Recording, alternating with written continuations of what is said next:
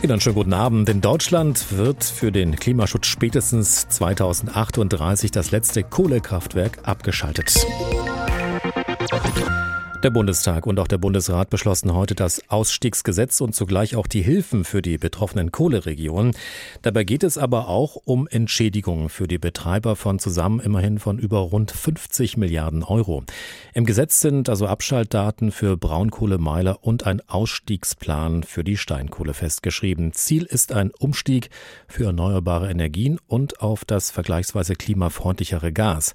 Das alles soll ohne Härten für die Region und auch für die Beschäftigten umgesetzt werden. Und da sind wir auch schon beim Thema. Darüber habe ich vor der Sendung mit Professor Joachim Ragnitz vom IFO-Institut Dresden gesprochen. Ragnitz, Sie prophezeien ja für das Braunkohlegebiet Lausitz ein regelrechtes Desaster. Was meinen Sie da ganz konkret? Nun, die Lausitz ist eine sehr strukturschwache Region, sehr stark getroffen durch die demografische Entwicklung. Weiterhin ist die Braunkohle dort der einzig relevante Industriezweig eigentlich jetzt.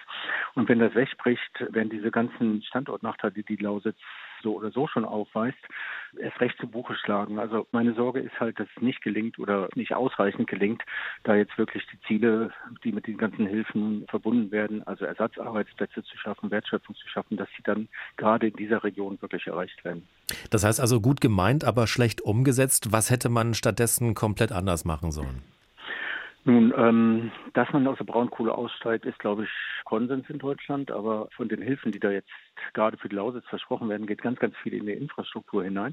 Infrastruktur verbessert zwar irgendwie die Standortbedingungen, aber sie wird nicht dazu führen, dass halt unbedingt eine Großzahl von Neuansiedlungen dort stattfinden werden, weil es ja nur so eine indirekte Maßnahme, die dann eben die Unternehmen nicht dazu bringt, dorthin zu gehen, wenn eben andere Standortfaktoren nicht auch gut sind. Wie hätte man das denn anders machen können? Also aus meiner Sicht wäre es besser gewesen, direkte Unternehmenshilfen zu zahlen, also wirklich Subventionen dafür zu zahlen, dass man in die Lausitz geht. Das steht im Strukturstärkungsgesetz so explizit nicht drin. Das geht ja vor allem um diese eher indirekten Hilfen.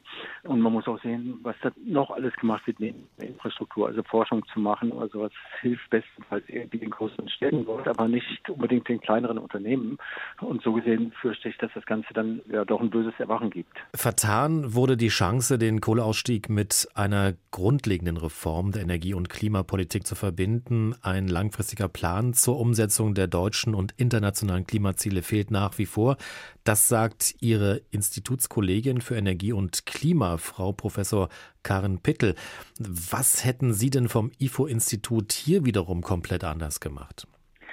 Grundsätzlich muss man sagen, dass Klimapolitik global angelegt sein muss. Und das heißt, man hätte ganz viel stärker darauf achten müssen, dass halt überall in der Welt entsprechende Maßnahmen gemacht werden, nicht allein in Deutschland. Das führt dann einfach nur dazu, dass hier im Strom teurer wird und im Zweifel dann halt Unternehmen abwandern oder der Strom von außen bezogen wird und führt dann eben dazu, dass die Emissionen anderswo dann gemacht werden. Also aus Sicht des IFO-Instituts wäre es besser gewesen, global eine konzertierte Aktion da zu machen. Das wäre am besten gegangen über so einen globalen Emissionshandel, wo einfach CO2-Ausstoß teurer wird, wo dann alle Länder davon sich dann auch entsprechend anpassen müssen. Dieser isolierte Sonderweg, den Deutschland da geht, wirkt erhebliche Risiken. Aber warum hat man das dann gemacht? Hat man das IFO-Institut nicht auch gefragt? Naja, im Grunde, wenn man Ökonomen fragt, die sagen alle, dass ein CO2-Handel die beste Lösung ist.